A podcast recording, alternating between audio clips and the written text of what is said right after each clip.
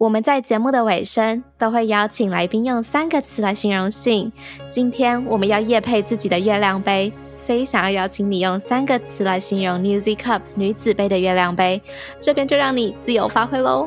嗯，好，我觉得是自信、力量跟美好。哈，我想要 real 一点的啦。哦，你要 real 一点的是不是？好，那应该就是爽爽跟爽吧。什么啦？为什么呢？因为月经来的时候都会很想做爱啊。然后如果你用月亮杯的话，你就可以干干净净、清清爽爽的自慰嘞，多快乐啊！没错，我们创办的品牌 Nizzy Cup 女子杯月亮杯套组现正开卖喽！现在购买结账输入 SOS 就可以立即享有五五折优惠，优惠价只要一二一零元哦，也太划算了吧！快把优惠码分享给你身边各个有月经的朋友。还不会去搜寻 Newsy Cup 女子杯官方网站 n u z i c u p 点 c o m，让茶跟玉陪伴你进入月亮杯的世界。哎，我跟你说哦，昨晚在床上的时候啊，你小声一点啦。不管啦，我要 shout out sex。欢迎来到 shout out sex，这里是个你可以肆无忌惮讨论性事的地方。Hello，大家好，欢迎来到 Shout Out Sex，我是茶。Hi，大家好，我是玉。好的呀，我们今天要聊什么？我们今天要聊的一个一个东西，我真的觉得很酷，就是呢，是一个我我怎么想破头我都不知道该怎么做的一件事，然后竟然有这一群人在推动这件事。虽然我们好像也稍微在推动这件事，但是是一个很一个很呃，怎么讲，很很模糊的方式吗？哦，我刚以为你要讲简单暴力，OK，很模糊的 方式，好像怎么两个都可以通，但我意思就是说，我们不是一个很系统性的在是是是教育大家说，哎，亲密关系、情感教育等等的，对，所以我很期待今天的分享。嗯，你知道，你知道，我有跟你说过，我在大学的时候有修过一堂通识课，就是啊，亲密关系吗？真的假的？大学？对对对，哦，在台湾的大学，我当时在大概二零一四年吧的时候 啊，那时候修过一堂通识课，叫做亲密关系，但我忘记它真实的名字了。但我非常非常肯定，当时的通识课名称里面是两性的亲密关系。嗯哼，嗯，那你学到了什么？哦，有了，其实学到了分手啊，然后在啊感情里面要怎么跟另一半沟通啊，这些东西在课堂里面都有学。哦，但现在想起来稍显可惜的部分，就是因为他通识课的名称也直接写了两性啦，所以我好像也没什么这好在这里就是啊 judge 这个老师的，但就会觉得，哎，如果当时我们可以花。一点点，就算不是很多的呃篇幅去讲说，其实，在亲密关系里面不一定是两性，不一定是男生女生的话，呃，我觉得整堂课的完整度会更高。这样子，嗯嗯，不过可能二零一四年大家也没有什么，好，对这个这个意识还没有到非常的蓬勃发展，这样子 硬要 judge 这样，对啊，二零一四年嘞，八年前。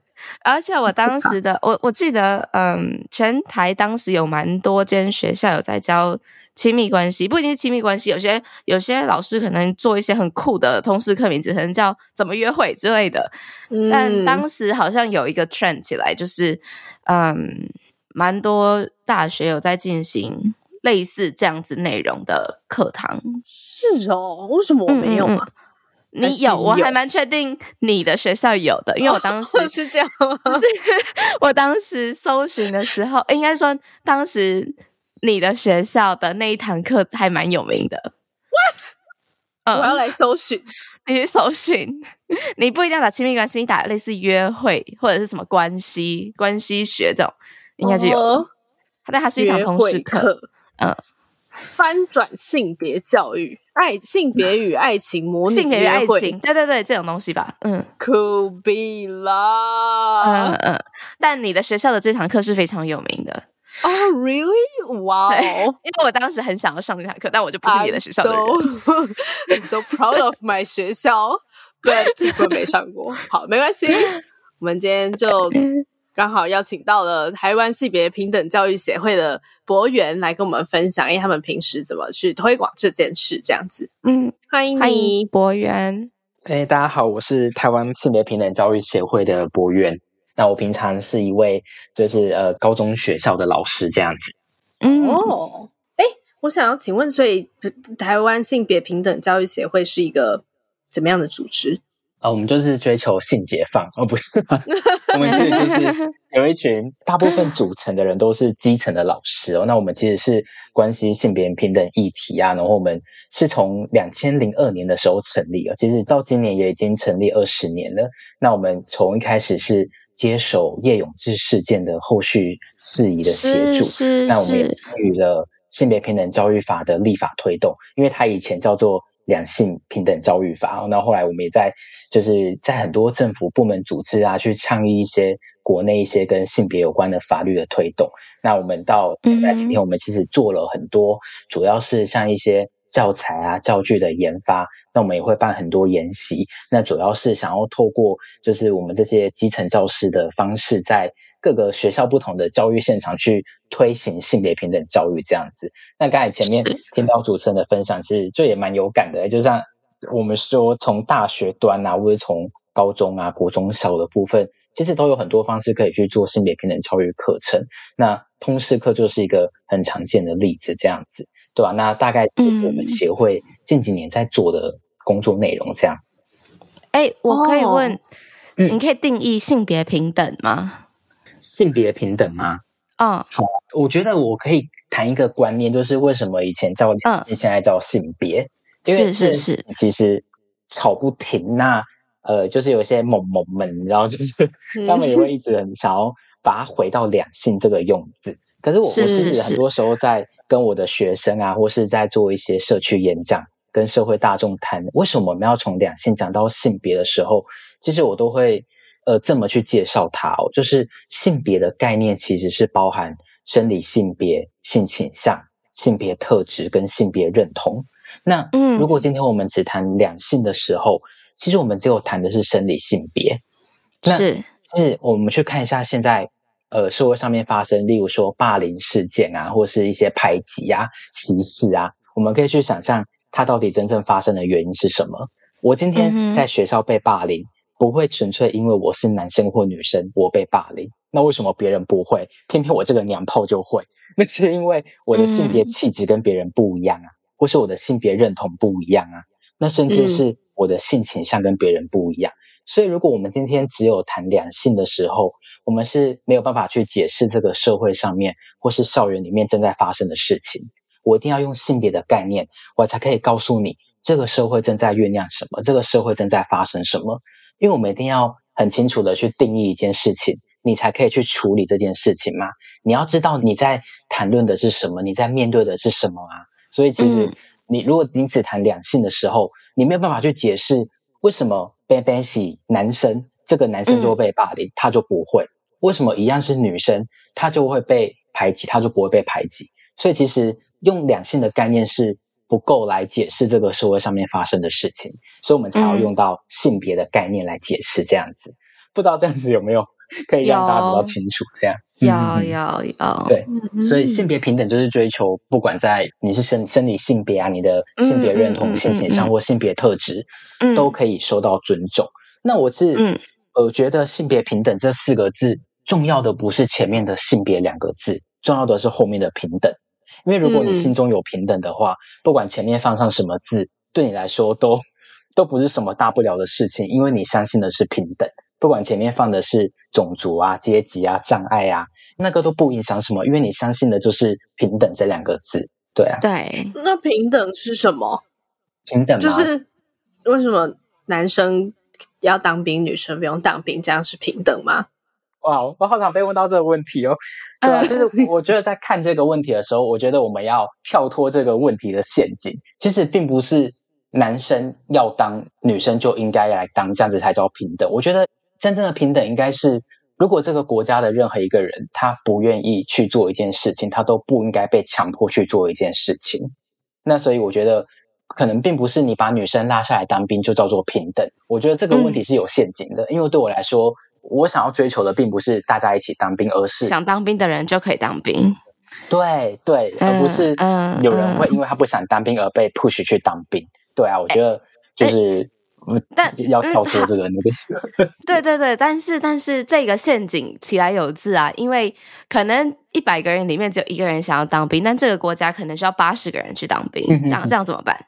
那我觉得其实还是有别的方法可以去提倡嘛，因为大家可以看到，很多时候我们在讨论当兵这件事情的时候，底下就有很多人在那边回一些言论，例如说，那规定每个女生都要生小孩啊。如果以身体上的差异来看，那其实这种言论我们也会很吐血嘛，对不对？那我们就可以反过头来去同理这件事情：为什么女生不愿意生小孩？可能因为外在的资源啊、环境啊，让他来说，他觉得是不想要生小孩的嘛。那我过头来问，为什么要去质疑男生不想当兵？你应该是问你要怎么样让男生想当兵嘛？就跟你要怎么样去推动女生想要生小孩一样嘛？那如果你当兵里面，例如说我们的迷彩是。迷彩短裤，然后都是吊嘎之类的，就是很性感。我当然很愿意去当兵啊，对不对？如果说你在当兵的待遇是非常好的，或是你让当兵是一件觉得很棒的事情，我相信大家会很愿意去当兵啊。就跟你，你不要去责怪说为什么女生不想生小孩，你应该要去检讨说为什么这个社会或者这个制度让女生不想生小孩，对吧？我觉得这个就是我们都可以两边一起同理去看这件事情，对吧？嗯嗯，确实。好，那个一天到晚在质疑为什么女生不用当兵的，听到了哈，开始攻击别人。好啦，那讲回来，今天要讲的情感教育这件事，你觉得性教育跟情感教育最大的差别在哪里？然后情感教育到底是什么？应该要包含什么？呃，如果我只有十秒钟可以回答这个问题的话，我就会说，性教育就是教你怎么交配，情感教育就是教你怎么交往。就是最简单，就这样理解。但是我们还是还是谈深一点啊，就是不能，我们还是要有一些教育意义在哦。没错，没错。我们从情感教育来看的话，其实情感教育是它是性别平等教育中的其中一环。不知道大家记不记得，我们在二零一八年的时候有一个公投，那这个公投我们其实是要去投说，呃，我们不要同志教育。那其实，在性别平等教育法里面，它有谈到。性教育、情感教育跟同志教育，这个是性别平等教育里面你要去做的三个内容。那那时候我们在针对的就是最后面这个同志教育嘛。那后来我们把同志教育真的被拿掉了，但是它被解压缩了，它被解压缩成从四个字变成四十六个字。那包含就是我前面讲到性别的概念啊，还有一些性骚扰、性侵害的防治。好，那所以情感教育它一直都是在。性别平等教育法里面出现的哦，那是它是协助学生可以去检视自己的情感表达，还有在沟通中一些跟他人互动的一个能力哦。那去分析你自己在情感关系中的一些权利的议题啊，那也希望学生可以去协商，还有去处理一些情感挫折的能力。那就像刚才前面就是主持人有提到，他以前在大学上的。同事课有教他，例如说分手被分手，或是告白被告白，拒绝被拒绝，这个其实就是一个协商，还有你去处理情感挫折的能力哦。那其实目前整个教育现场啊，对于我们提到情感教育的时候，大部分都会着重在爱情的议题，就像我们前面说的约会分手啊、情爱关系啊，或是就是尊重身体啊、约会强暴这些的。那确实，我觉得亲密关系在。学生时期的时候的情感教育是一个蛮重要的议题啊，但是我觉得情感教育它的面向不仅有是在跟人互动的环节，其实它从最一开始跟你自己的关系是什么，我觉得它就很重要了。那所以其实呃，你再去看我们的教育现场的一些课纲啊纲要里面，我们会看到，其实，在哎，你们是九年，你们以前是我是九年一贯对。你们是九年一贯是，哎，其实我也是啦，讲的好像我不是一样。我也是九年一贯，是是是，是是二年一贯是我们之后的事了。哦，那应该是我们的听众，我们的听众是十二年一贯了。真的假的？太可恶了，这。好，那其实我们看九年一贯的课纲，它有三个基础，就是自我了解、人我关系，还有自我突破。那到了十二年。国教的时候，他们是也很强调自主行动、沟通互动，还有社会参与。那很简单的来说，就是处人、处己、处环境，就是你跟你自己，你要怎么去透视、去分析，还有检视、整理你自己的情感。那当你跟对自己够了解以后，你要怎么样去跟别人互动？那当跟别人互动之后，你可以再把格局再大一点，你去检视这个社会环境它如何去影响你跟别人的互动，或是如何影响你看待自己。其实这些都是情感教育里面一个很重要的议题，对啊，所以其实情感教育绝对不只有是跟别人互动或者谈恋爱，它其实可以包含的面向非常的广。嗯，我们都是从认识自己开始。嗯，哎，我我。嗯，对，这样讲没有错。然后我也相信认识自己啊，都是我们要聊很多事情的出发点。但聊到亲密关系，我相信绝多数的听众，甚至是当时在通识课里面的我，都一直一直一直在等待老师什么时候要开始聊告白啊、沟通啊、分手啊，到底我们什么时候要开始上这个东西？所以我相信这个区块应该是大家最最最有兴趣的。身为一个嗯台湾性别平等教育组织的嗯教育共同工作者，对我我想要说，从你的立场，我们要怎么进行告白，怎么进行沟通，怎么进行分手？其实，呃，性教育跟情感教育它有一个很大的差别，就是在于，呃，性教育它其实教的是跟性有关的知识嘛。但是其实情感教育教的是在跟别人互动的时候，你可能会留意到哪些事情。但是其实他们两个中间会有一些重叠的地方。那这时候就会是像我们在说约会啊、告白啊、分手的时候，你要去做到的事情。例如说你在性教育中，你一定会谈到情感嘛。例如说你你在教怎么做爱的时候，或者你在教从事性行为、在教戴保险套的时候，你还是会谈到一些跟情感基础有关的议题啊。或者我们在教情感教育的时候，也会带到一些性嘛。我们在教分手告白的时候，我们也会稍微提及到说，哎，那你觉得交往到什么时候可以发生性关系？这个就是情感教育中的性。所以性教育当中其实会有情感，那情感教育中也会有性。那我们要怎么样跟学生来谈这个呢？其实，例如说我们在呃谈告白的部分嘛。其实告白这件事情，哎，我们这个年代的人可能都是小学的时候会传纸条告白，我们？那时候好像还还只有六孔而已嘛，还没有赖，也没有朋友们。我小时候有那个什么六孔，你们在你们应该有写过那种东西？什么啦？啊就是我六孔。好，没没事没事，这是一种像什么手札的东西之类的。对，好，就是像我们以前小时候可能会有。情书告白，或者是传纸条的告白，或者是我们可能会说：“哎，你去帮我跟某某某说我喜欢他。”这种就是叫一个爪牙去帮你说、帮你告白的方式。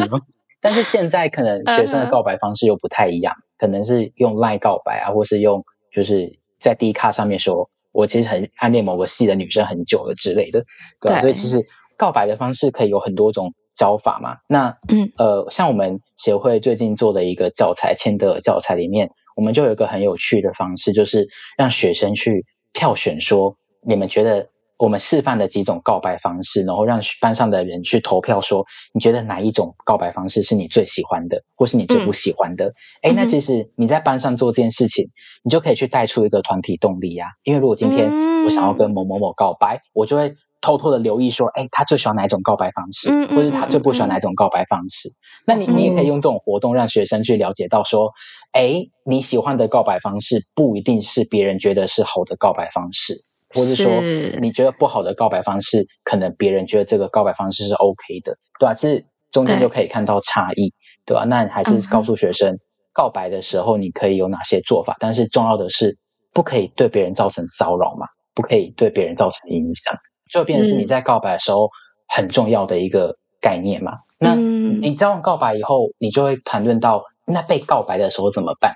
其实我们很多时候反而会不知道怎么面对被告白，因为很多时候可能就是不知道大家没有这种经验，就是你可能被告白，但是你不喜欢以后，你就突然没办法再交到这个朋友了，或是对方就会觉得呃你很拽啊，或是觉得你怎么这样子啊？哦，或者告白以后反而两个人的之间的关系就断裂了。所以其实被告白，我觉得它也是一个蛮需要去教的一个东西哦。那例如说我们在被告白的时候，你要怎么样拒绝对方？你要怎么样在拒绝对方的时候不会羞辱到对方？我觉得这个非常重要。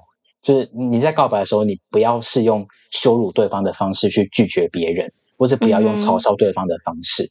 或是你留给对方一些隐私嘛，就是不要到处跟别人去炫耀，或者去夸耀说，哎，那个谁跟我告白，我拒绝他，我甩掉他之类的，这些其实都是很涉及情感教育议题的东西，但是它也确实是我们在其实大家求学经验里面应该都见多不怪了哈，我们都看过很多这种，嗯，我相信大家的看过的故事可能比我分享的精彩很多，这样子，对，嗯。嗯。你如果今天不教小朋友这些东西会怎么样啊？呃，你说我们这个年代，我们这些九年一贯的这些孩子们，我们这些九年一贯的，你看，我们其实，在以前读书的时候，国小、国中，我们可能都在考试，其实根本就没有老师会教我们这些东西，耶，对吧？很难得到大学，可能有人真的开了通识课，我们才开始学到。但是说实话，我们有怎么样吗？我们好像也没有发生什么事嘛，我们还是会从很多生活中其他地方去学习到怎样告白，怎么样被告白，谈到被拒绝的时候要怎么样去调试。我们当然可以有很多我们生活经验的例子去学习到，嗯，但那是因为我们很幸运啊。如果今天别人没有被教的时候，他没有学到，那怎么办？那是我们可以看到。之前前几年台湾社会上面其实有很多社会事件，对不对？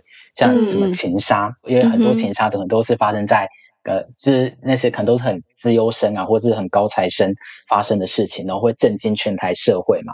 哦，那他请杀的原因可能是因为分手不知道怎么提分手哦，或是被拒绝而导致这些问题，对吧？所以你看，其实我觉得你真的不教某件事情，你不会直接看到说他有什么对整个社会很。大的影响，可是是你也不能说，因为这样子我们就不需要去教，因为每个人都会自己长好。可是那如果有人真的没有账号怎么办？如果有人真的没那么幸运怎么办？对啊，那或是说他如果是透过错误的方式去学习呢？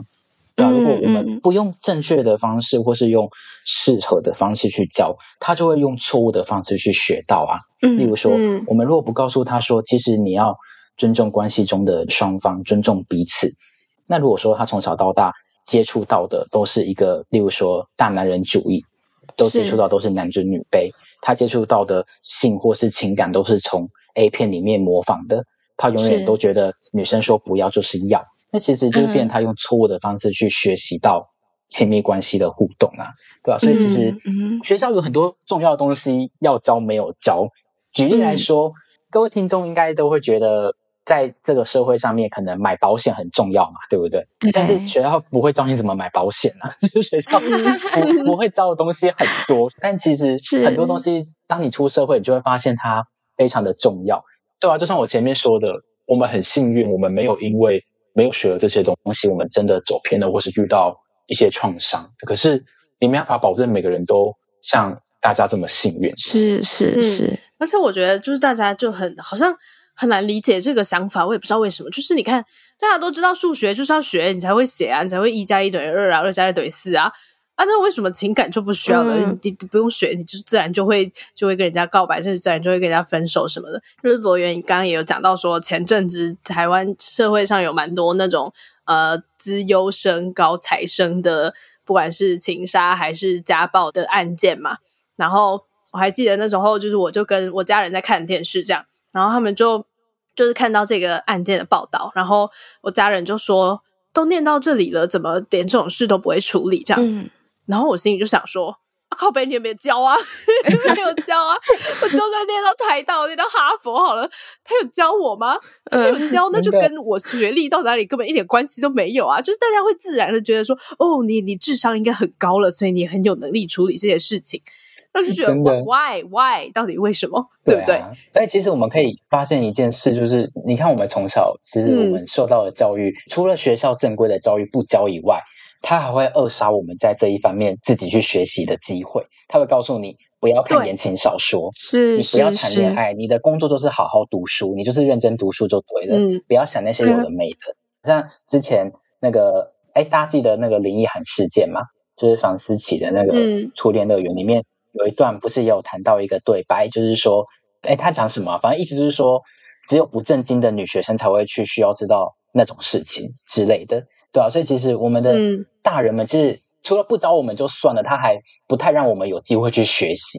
对啊，然后台湾不是很爱讲说什么等你上高中才可以谈恋爱，然后上了高中之后就等你上了大学就会谈恋爱，然后等你上了大学之后就是说等你考上什么东西，你去哪里了高就了之后，你才可以谈恋爱，你就可以谈恋爱了，然后你就可以结婚生子，然后结果到了三十岁大家才开始进行这件事，根本就什么都不知道啊，然后就大家就 expect 你说哦你会组织一个很好的家庭，生一个很棒的小孩，然后继续重复这个 轮回，这样重复重复重复重复重复的不知道哪里去。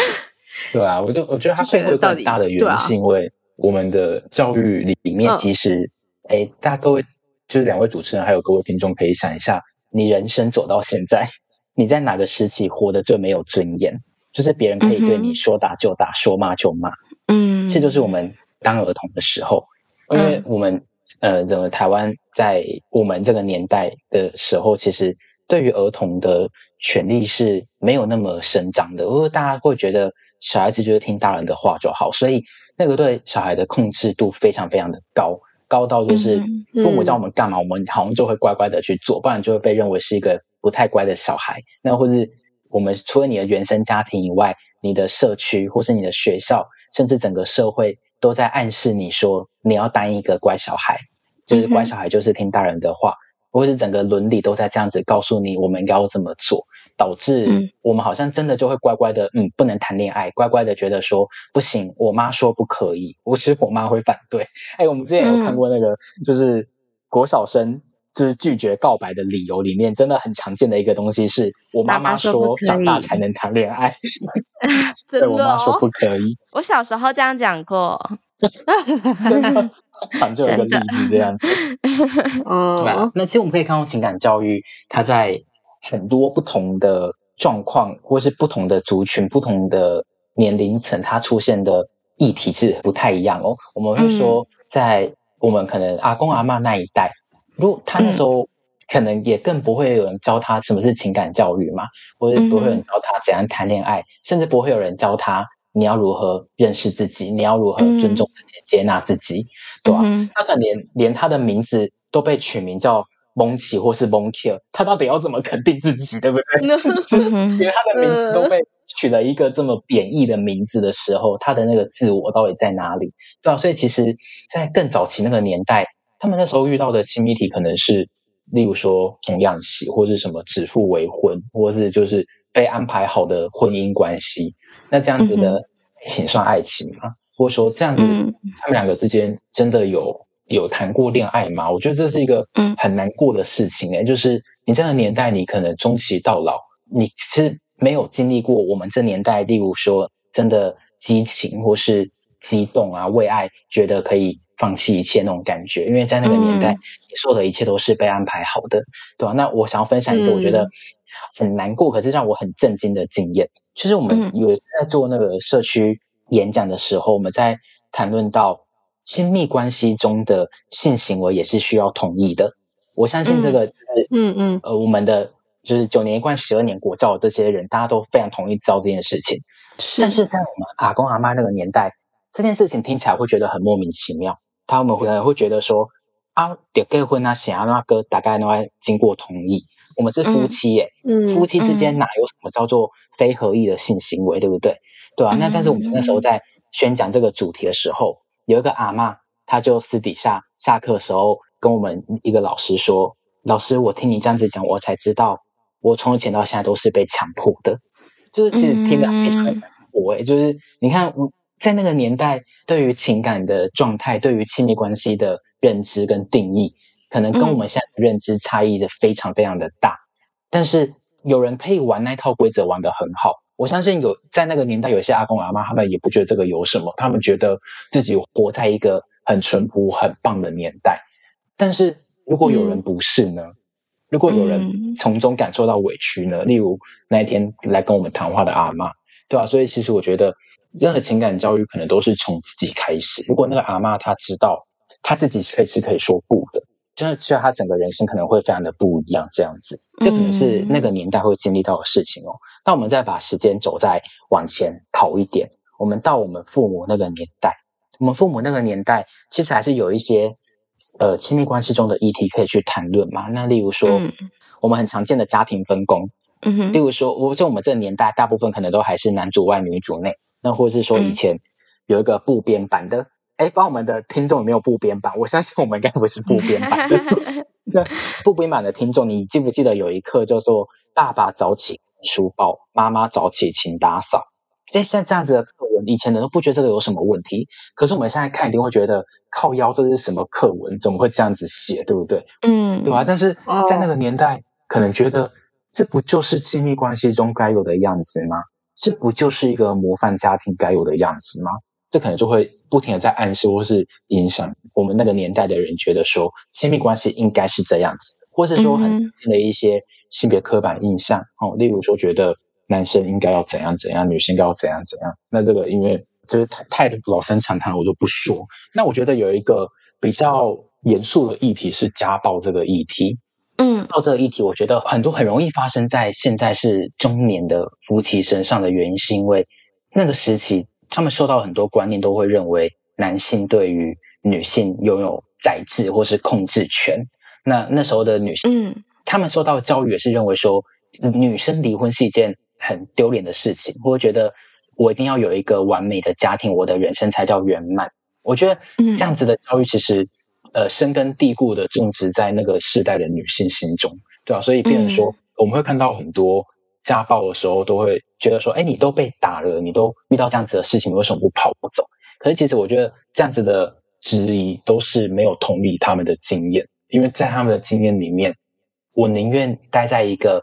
很烂的关系中，但是我觉得比起离婚这件事情，可能对我来说，我还是宁愿选择就是被打，或者是被打，然后相爱相杀的继续留在这个家庭里面，对吧？所以我觉得其实这些都是不同世代情感教育的缺乏，而导致不同世代会有不同的议题。那这到了我们这个年代，情感教育缺席以后会发生的议题，可能就不会是我们前面说的什么大男人主义啊，或者家暴啊。但是我们可能还是会有一些不同的状况哦，像我们自己会很常看到一些青少年的学生，呃，当他在情感关系中，他对自己是不够有自信，或是说他没有接受到情感教育，他对自己本身是自卑的，是不够接纳自己、不够肯定自己的，他可能会用一些很心疼的方式去依附在一个关系里面哦。那例如我们有很常见的一种状态是，呃，青少年。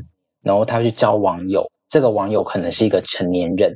那我们当然不知道这个成年人他到底就是寄予着什么。可是我们常常会看到的是，呃，就是会发生呃，就是性关系。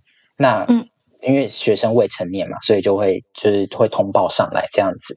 但是学生大概的状况会是因为他觉得我是在谈恋爱啊，我这么做我可以感觉到他爱我啊。我这么做，至少我觉得我是有吸引力的啊！至少我觉得我是，我是被爱的啊！我只能用这种方式觉得我是被爱的。是听在教育工作者耳里，其实我是觉得是很心疼的，因为他必须要用这种方式去取得关注，他必须要用这种方式，他才能感觉到自己是被爱的，他才能肯定自己。哎，其实每个人都有爱跟被爱的需求嘛？有些人很幸运，就像我们主持人，国小就有人跟他告白，他可以跟他说：“我妈说不可以，对不对？”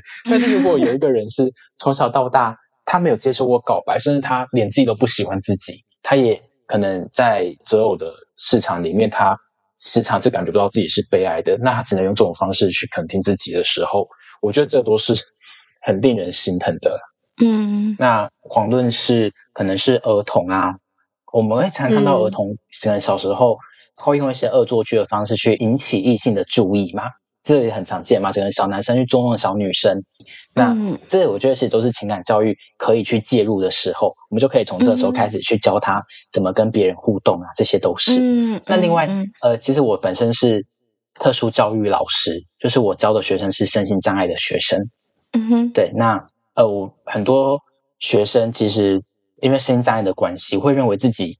没有谈恋爱的权利，或是会感觉到自卑。所以你看，他要进入一个情感关系之前，他要不要先肯定自己？要先知道自己障碍的状况，对自己有一些认知，有一些了解，那或是帮助他去建立这件事情。我正好听那个奶基来上你们节目那一集，我觉得他就讲的非常好啊。是声音障碍这件事情，有时候可能可以做到很多别人做不到的事情，哎，对吧？但是你看，有没有人能去肯定这件事情？或是自己生命经验中有没有被肯定过这件事情，我觉得都会对他的情感教育有着很大的影响。这样子啊，对啊，不好意思讲太长了，一直讲一直讲。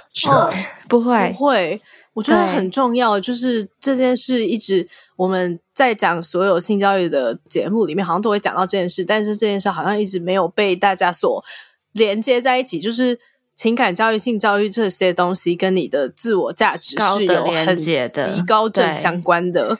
对你像你说学数学、学国文好了，你如果数学、国文考得很好，对你的自我价值有什么样的提升吗？好了，可能有一点，但是。事实上，情感教育跟性教育是一个可以让你去，就是真的认识自己的自己的价值在哪里，然后你想要的是什么，你能不能去朝向你想要的东西去追寻的这个东西，是对于你的自我价值有很高很高的影响力的。但是我们好像都忽略了这件事，就觉得说哦，就是不要得性病，不要怀孕就好。但其实我觉得这个都是很显性的因子，但是自我价值是一个我们需要去正视的东西。然后。就像刚刚说，我们台湾社会可能就会说什么：你上大学，你只要考上医生，当上医生，当上律师，你就会可以很顺利的结婚，然后很顺利的进一个家庭。当他照这么做，因为我们要当乖孩子嘛。但是我照着这个照着这个指示做了，但是却发现不是这样，然后我就被拒绝了。我都已经三十岁了，我即使我是律师，我是医生，然后我被拒绝了，那我怎么去评估我的价值？就是我我我以为的这个评估的方式，其实根本就。不管用的时候，我自己就会产生一些可能会觉得说，哎，我是不是哪里有问题之类的嘛？我觉得这也是很多，就像家暴事件啊，或者是甚至情杀事件的原因，很大的原因之一就是他的自我价值没有被没有被他自己掌控住，因为他在情感关系这一块并不是特别了解，所以才会导致这样的事。所以我觉得，就是情感教育里面的自我价值是。很重要很重要的一部分，这样。你都已经听到这里了，你应该是蛮喜欢我们的吧？那记得听完要评分、评论、五星推爆哦！不用了，直接上官网抖内就好。呃，OK。那官网网址是 shoutout6.com.tw，抖内可以收到我们爱的回馈，包含我们的手写明信片、精美周边商品，还能见到我们哦。如果想要讨论更多，找到聊性聊爱的同温层，欢迎加入脸书私密社团 shoutout6 校友俱乐部。哎。博源，在你的经验里面，小朋友成长的过程中，你觉得性教育跟情感教育应该要谁先谁后，还是他们应该要同时进行？大家可以回想一下，你的长辈啊、父母啊、老师啊，什么时候跟你谈到跟性或情感有关的议题？是在什么时候谈到的？可能其实应该不是在课本的教科书上面谈到，是大部分都是一些生活中的经验的时候会稍微谈到提到。就是我们说的机会教育嘛，我遇到的时候，我就稍微跟你说一下，说一下。然后，例如说，爸爸，我妈妈，我从哪里来？我为什么会从肚子里面出来？那这时候你可能就会开始去谈到一些性教育。那我们可以想到，就是现在二零一八公投的时候，那个时候性教育也是一个议题之一嘛。那时候很多人会说：“哎，小孩子学着干嘛？为什么学校要教小孩子性教育？为什么要教这种这么肮脏的东西呢？”那其实我们可以想一下，就是你觉得学生什么时候可以跟他谈跟性有关的议题？但就或者说你不跟他谈，他什么时候会自己会自然的接触到这件事情？嗯，那那时候蛮多人会问我说：“你觉得到底几岁可以学性教育？或者说你觉得性教育国小教不会太早吗？”我那时候都会用一句话就是呛回去，这样子就是很凶了。我都会说：“嗯，你嫌教这个早，加害人不会嫌你的小孩小啊。”对啊，就是如果学生或者小孩他不知道这个行为是不对的，或这个行为是侵犯他的，他要怎么样去保护自己？他要怎么样去知道他可以抗拒？他应该说不要。那所以你就必须告诉他什么叫做交配，但是怎样子的交配是不对的，或者什么时候我们才可以交配？这是性教育嘛？那交往的也是啊。我们刚才说就是很粗俗的，我们就说交配跟交往，你要怎么样去教他交往？你要告诉他。怎样子的交往是 OK 的？怎样子的交往是令人不舒服的？你在什么时候你都可以就有机会教育嘛？那我举一个例子，我相信所有的听众应该都看过《白雪公主》和《睡美人》。请问这两个人，他们就是被王子亲吻了以后，他们做了什么事情？他们爱上对方嘛？但是各位听众，如果今天你有人趁你睡觉的时候亲你，请问你醒来你是要爱上他还是要告他？你应该是要告他吧？请问这不是捡尸？什么叫做捡尸？这两个女生就是被捡尸哎，对吧？但是我们在看这些故事的时候，我们并没有告诉我们的学生或小孩说，哎，别人不可以趁你睡觉的时候亲你，这个行为在现实生活中是不对的。对，这那这时候是一个情感教育或性教育很好介入的时机呀。你要告诉他，呃，他们两个之间要有情感的基础，或者说他们是交往的关系的时候，也许才能做这件事情。但是不管怎样，王子都没有经过公主的同意，他就亲她，而且他是趁人家睡觉时候亲，这个行为是错的，或者说这个行为是会让人觉得不舒服的。对啊，所以其实你有很多地方你都可以去切进去去谈。那除了我们看到的。可能，白雪公主、睡美人这些童话故事以外，我们很多时候也都会跟家人一起看电影的时候，或者一起看电视的时候，绝对会有一些亲密的戏出现。那这时候我们华人文化，我们就觉得很尴尬嘛，对不对？跟着父母一起看男女主角舌吻，超级尴尬。我也我也经历过，我觉得靠，超尴尬的，对吧？然后，呃，就类似这样子的事件的时候，其实如果是还小的孩子，当然我们大了，我们懂那个发生什么事情嘛。可是如果是嗯，幼稚园的时候，他问说：“爸爸妈妈他们在干嘛？”你就可以告诉他说：“他们两个彼此很喜欢，所以他们在做这件事情。”那如果别人你不喜欢他对你做这件事情的话，你一定要记得告诉爸爸妈妈，或者说你一定要记得告诉老师。这时候你就可以告诉他怎样去保护自己嘛。但他必须要知道这个行为是什么。所以我觉得性教育跟情感教育，他们没有谁先谁后。我觉得，因为我觉得他比较多时候是用一个。机会教育的方式在做，那所以遇到就代表孩子已经准备好要跟你谈这件事情了嘛？因为他也确实真的开口跟你谈这件事情啊，只是你用什么方式去跟他谈？你干不会跟一个幼稚园或国小的学生说：“哎，你以后要记得带保险套什么的。”因为这个太远了嘛。对，但是你要告诉他说，要保护好自己的身体，或是别人乱碰你的时候，你要拒绝，你要抗拒。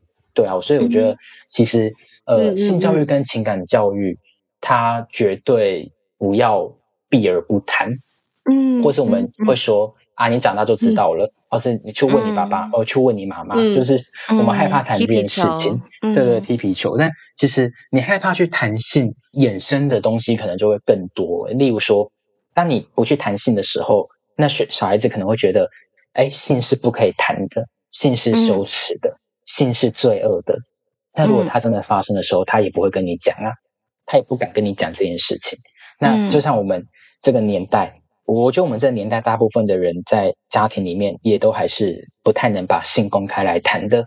那我们用什么方式去学习性？我就是看 A 片呐，我就是上色情网站去看哦，原来性行为是这么做哦，原来那个下体是长什么样子这样子，对啊，所以其实我觉得，如果你不用一个很公开透明的方式去跟孩子去谈这件事情，他就会用别的方式去探索这些事情。但有些时候，他探索到的东西可能不会是你想要的，或者说他探索到的东西可能会让你需要花更多时间去告诉他应该是什么样子。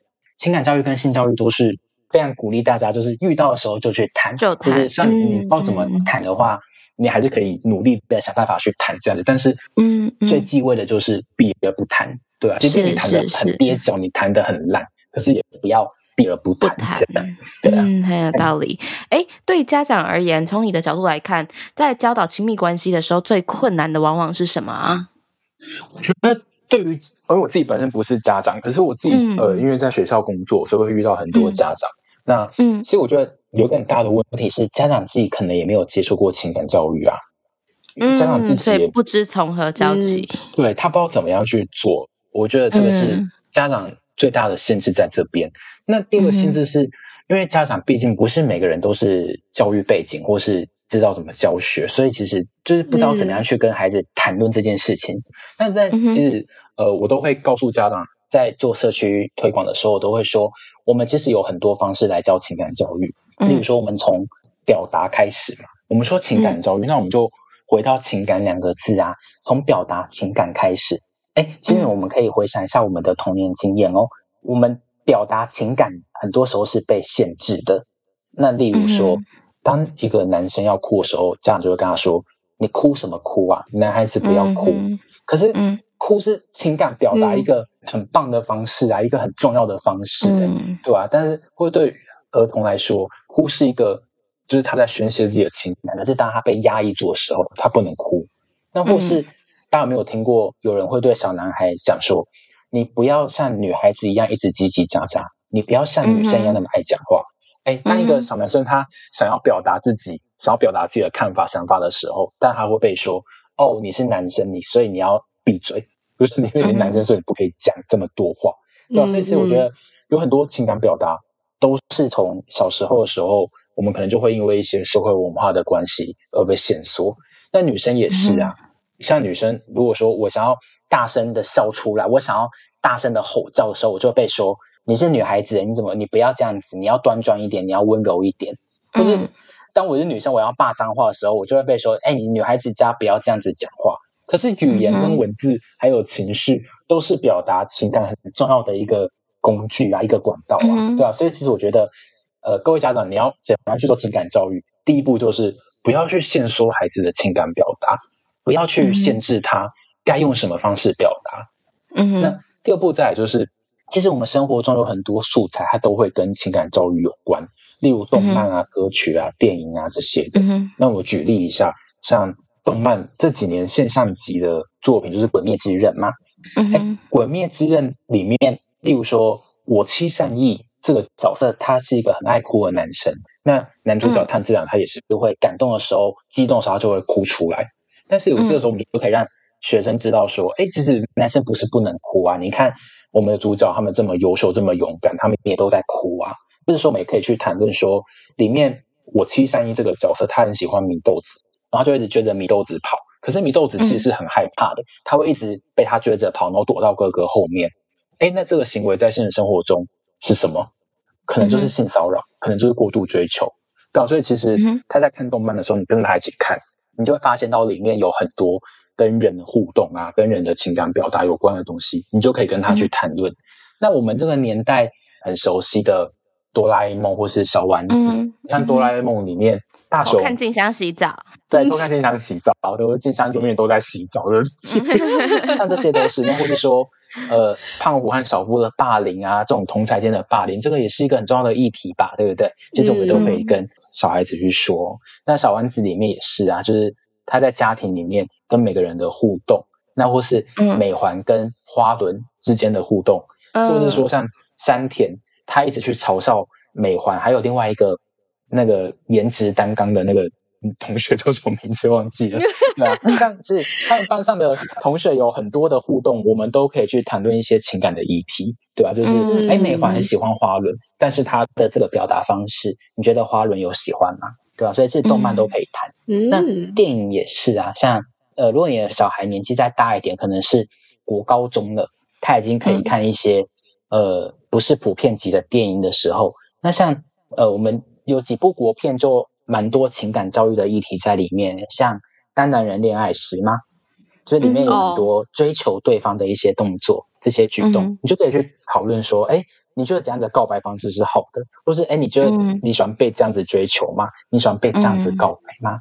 那或者像刻在你心里的名字，能不能带你的孩子去看到说：哎，其实爱就是爱吧，不管他的性倾向是什么，不管他的。种族是什么？阶级是什么？反正就是爱，就是爱，就这么简单。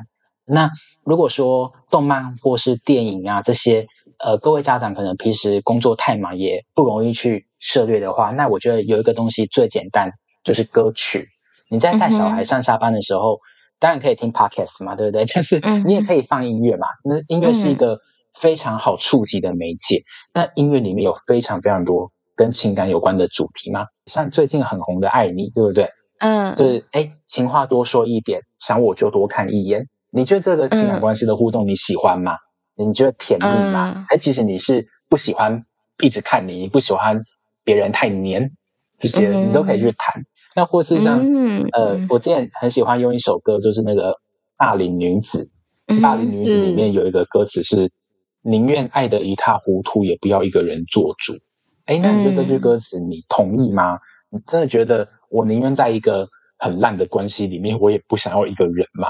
就是你想要选哪一个，对吧？其实这些都是你很容易可以去跟跟学生或者你的小孩去谈论到一些跟情感有关的议题哦。那就是另外也不得不提，像呃蔡依林的《玫瑰少年》，他就是在今年也有志，它里面有谈到很多就是一些跟性别有关的议题。那另外他怪美的这首歌，我觉得这首歌就是一个很好的，就是一个在做自我认同跟自我接纳。就是，呃，每个人都要肯定自己嘛，因为你是很独特啊，就算怪又怎样，你还是很怪美的，对啊？所以我觉得其实歌词、歌曲这个东西本身就是大众每个人都会有心目中自己很喜欢的歌手或很喜欢的歌曲，这些歌曲它能跟你的生命经验去有很多共鸣。那我相信，它共鸣你的方式就是它疗愈你的方式，因为它共鸣了你的某个经验。我们每个人都会有那种失恋的时候听歌，然后你就好起来，或是你失恋的时候，你很想要找到某一首歌来听。我觉得歌词就是一个很适合当情感教育的东西啊。对，我觉得各位家长如果不知道怎么样去做情感教育，其实我们都可以从这些简单的地方开始做，就是你生活中的这些素材，它都可以成为一个你在做情感教育的时候一个很好的媒介。这样子，嗯，了解。那最后，你觉得社会上有什么资源是能够帮助到这些他可能在呃成长环境、成长背景过程中没有接受过亲密关系教育的人的呢？嗯，其实应该是说每个人他习惯去触及到的东西是什么？因为像有些人他会习惯是看书，例如说很多书它的主题就叫做情感教育，或者是说教你怎么样经营亲密关系这些的，这样书籍有很多。但我觉得。呃，这些书籍对每个人的影响是不一样的。有些人可能会觉得这些书很受用，或有些人可能，哎，像之前以前有一本书很有名，叫做《呃被讨厌的勇气》嘛，那时候很非常的红，很多人都会看这本书。但其实这本书里面就谈到了很多是跟你自我的关系有很大的影响嘛。对，那我觉得一本书它可能，呃，也许只有二十趴、三十趴。对你来说是受用的，那我觉得也很够了，就是至少你还是从中学到东西了。我觉得书籍是一个，那再第二个是，其实现在不同的媒体非常的广泛了，那它要触及的方式也很简单，像 YouTube 啊，或是 Podcast 都是啊。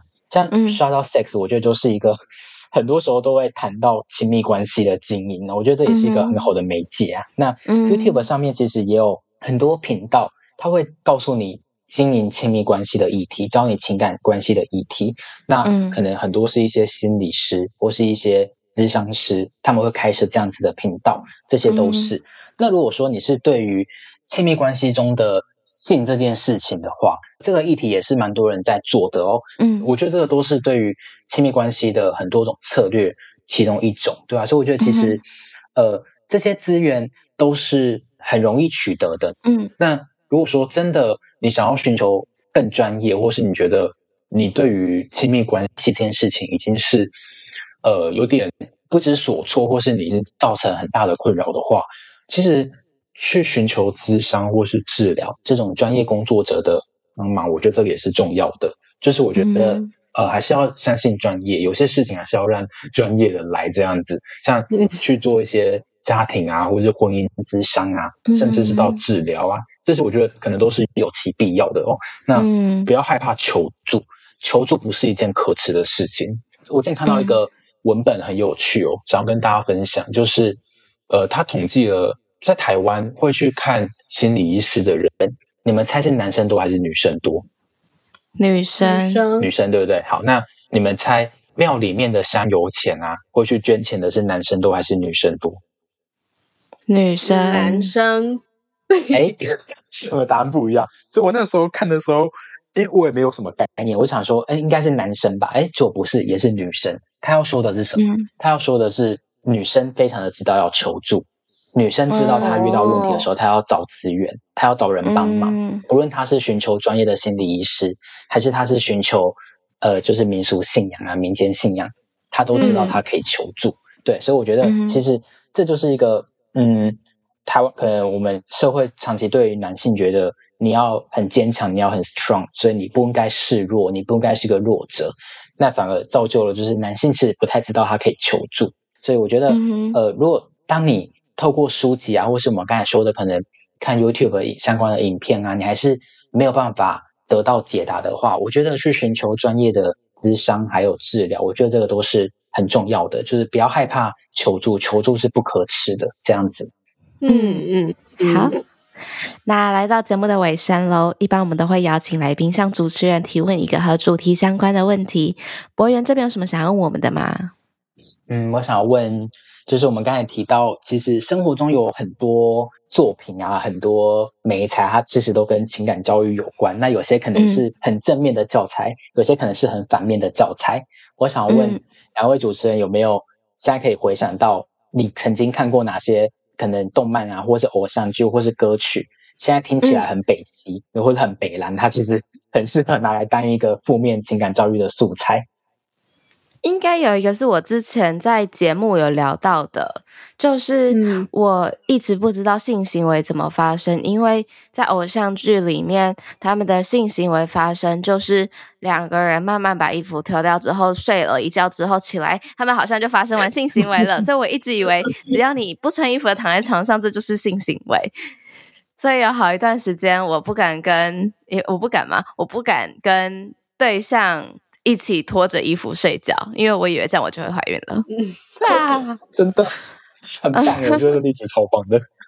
哦，我我我的一时想不起来负面的教材，但是我最近有一个觉得很正面的教材可以分享给大家，就是。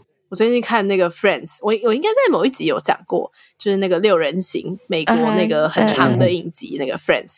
就是虽然它的年代很久远，它是二零零三年播完的嘛，然后播了十年左右吧，我记得。但是它里面有一些观念，就是已经是我们现在很 struggle 努力在推广的，就是像是说，你跟别人出去，即使他请你吃的再贵的东西，你就不欠他什么，这种就是你没有必要用你的身体去回报他给你的。金钱上的支柱之类的这种东西，就是你如果真的不想，那就不想，你就那就不要，这是你的权利，你没有欠对方什么东西。就是这个观念在一九叉叉年的影集里面就已经出现了，但我们现在也在推广这件事。然后我那时候看到就觉得很 shock。对，所以，可是我觉得这个很难去界定的地方，就是可能是因为我本来就是对这个东西有很高度敏感的呃一个人，就是我我很有意识的在搜寻这些跟性别相关的议题的内容，所以我会注意到说，哎，这个东西竟然在这时候就已经有了，然后我觉得是一个很好的教材，虽然它出现的地方是电视剧。但是今天假设不是我这样的人，假设他就是平常没有什么在接触这一块，那他也没有接受过这样的教育，他怎么会分辨得出来说，在一个看似是娱乐的内容里面，可以去找出这些可以学习的地方？就我觉得这就是为什么我一开始说，我觉得要推广情感教育是件很困难的事，因为因为它就是非常克制化，你不会有一套 SOP 可以套在所有人身上，但是你同时又有一个。疑似存在的准则可以去遵守，但是呢，到底什么时候要遵守，到底什么时候不遵守？那什么时候你应该要去依照你自己的判断去辨别，说现在要做什么，什么时候不应该这样做？我觉得就是很难，所以我才会觉得说，就是假设我们今天从小我们就有在小孩子说，哎，这个这个东西，其实我们在日常生活中很多地方都可以看到，那你只要看到，你就可以去思考说，就像博源刚刚一直在讲的，说我喜不喜欢这个观念，我接不接受。他今天如果发生在我身上，会发生什么事？对，所以我觉得这就是，就是今天这一整集讲下来，我觉得最重要的点就是你要让他知道，说这个东西是你要去培养的一个一个敏锐度，嗯，然后你可以去挑选你想要的内容，这样子。真的，我觉得我觉得这例子很好诶。就是你刚才提到那个，就是例如说他付钱请你吃东西，你就你要不要把身体给他这样子？这其实就是我们在情感交流里面很常谈到一个议题，就是性别之间的权利互动。性别之间的权力关系是吧？那其实即便到了现代，也很多男生觉得，哎啊，我请他吃饭，他给我睡，不是应该的吗？或者说，他都接受跟我约会了，那他为什么不让我牵手？他为什么不能接受亲吻？嗯，那我坐副驾驶就摸他摸他大腿又怎样？他都拿我的钱，他都拿我的礼物了，对啊。所以其实我觉得这个性别权利的关系真的是一个呃很很常会被提及到的东西，但是。我觉得主持人真的很棒，因为你你也讲一个很精髓的东西，就是那到底你自己是放到你自身，你到底 O 不 OK？因为像刚才你提到一个东西，就是这个社会好像潜规则上面会告诉你说，情感应该是怎样，互动应该是怎样，你如果不呃没有接要接受人家，你就不要拿对方的东西嘛。可能也很多人会这样子去批判你，对。但其实我觉得这个都没有一个准则，就是重点就是回归到说你自己的感受是什么，这件事情会不会让你失去自尊？这件事情它的主导权是不是在你手上？你有没有充分选择的权利在？嗯，对啊，所以我觉得，对我听你这个例子，我觉得。很棒，而且很很有感触，这样子。嗯嗯嗯。好，在节目的尾声，我们也会邀请来宾用三个词来形容 shout out sex，或者是形容性。这边就让博源自由发挥喽。呃，我看这个题目的时候，我想说呃三个词，然后我就是马上想到 easy breezy beautiful cover girl，因为就是有看过超级名模生死斗嘛，就是对的广告词。而且我就觉得，哎，其实也不错啊，就是性就是 easy breezy no beautiful，我觉得也不错。但是我后来又想说，哎，不要，我还是扣一点教育的概念在里面。我其实我想到的是出基础人处环境，是我们教练一贯这样。哎，今天的 keyword 是九年一贯，对吧？我觉得确实也是。就是跟自己、跟他人还有跟环境有关嘛，就是你跟自己的是什么，或是你自己知不知道自己对于性你要的是什么，你喜欢的是什么，那你不要的是什么？那跟他人的时候，你能不能就是跟他人有一个很好的性的互动，或是你们你们能不能一起讨论性，能不能一起在性行为以后去讨论我们刚才在性里面的过程的感觉啊感受？我觉得这个是重要的。那最后一个是。你的性会不会受到整个环境的影响？或者例如说，你会不会因为整个环境让你觉得你的性是罪恶的？让你觉得你的性是肮脏的？你的性是不被接受的？但你也不能去突破这个限制，就是突破这个环境，去感觉到就是你的性就是很神圣的，你的性就是与一般人无异的啊，你的性就是一个正常不过的事情。所以拥抱自己的性，对吧？所以我觉得，呃，就是自己、他人还有环境。我想要用这三个词去形容性，这样子。嗯嗯，讲的很好啊！今天很谢谢博源可以到节目上来玩，希望你玩的开心。哦，刚刚讲到有很多可能学校里面没有教到，或者是你可能也没有在。啊，家庭啊，或者是同才之间受到足够的情感教育或者是性教育，所以博源就提供了一些建议，是哎，那你可以自己可能啊去买书，然后或者是上网查资料，这些方式都可以去补充日常或者是你的嗯教育经验里面可能没有被教的足够好的一些东西。呃，想到我们在节目里面常常分享。呃，像查自己就有提到依恋关系，这可能是做了节目之后他发现的东西。那我也常提到，可能爱的五种语言这个字，在我自己的情感关系里面帮助我很大，或者是说像是呃，可能情绪勒索、感情黑洞这一类的书籍。都在我自己的感情状态里面帮助我很多。我觉得并不是我们在节目里面会教育你要怎么做，或者是我们会跟你说，啊，怎样就是对的，怎样就是错的，而是在节目的过程中，我们可能提出了很多关键字。那如果你在类似的状况下，觉得，哎，这个我好像觉得。呃，我自己缺乏，或者是我想要了解更多的时候，听到这些关键字就可以去进行更多的搜寻。我觉得做到这里，Shallow Sex 就蛮功德圆满的了。对，而且我觉得我很想分享一件事，就是我觉得重点是你有没有想要去探索更多的东西，更多的自我，这件事才是最重要的，而不是你表面上看起来有没有在做一些事。什么意思呢？就是像我去年。去年一整年总共约会了大概五六个对象吧，这样就是呃都是一对一的这样这种约会的方式，然后大概换了五个人。然后那那年年底的时候，我就在想说，阿干，我今年到底都在干嘛了？我好像就是还是单身啊，就是跟我前年一样还是单身啊。嗯，但是。我怎么觉得我好像得到很多，你懂吗？就是我在这个五个约会对象中，我从每一个人身上，我都学到了更多关于我自己的东西，关于我想要什么，关于我不想要什么。然后到了年底，虽然我还是单身，就是大家可能会觉得你你单身一整年到底都在干嘛？这样，但其实事实上，我自己觉得我收获比我可能在一段关系里面一年还要多很多很多很多，真的。对，所以。就只是一个分享啦，我没有，我不是说我有多多厉害的意思，我只是想要跟大家分享说，哎，可能你不用去在意别人觉得你现在的关系、你现在的身份、你现在的状态是不是好的。只要你有持续在，就是在探索、在精进、在更认识自己，其实你自己的收获你自己知道就好。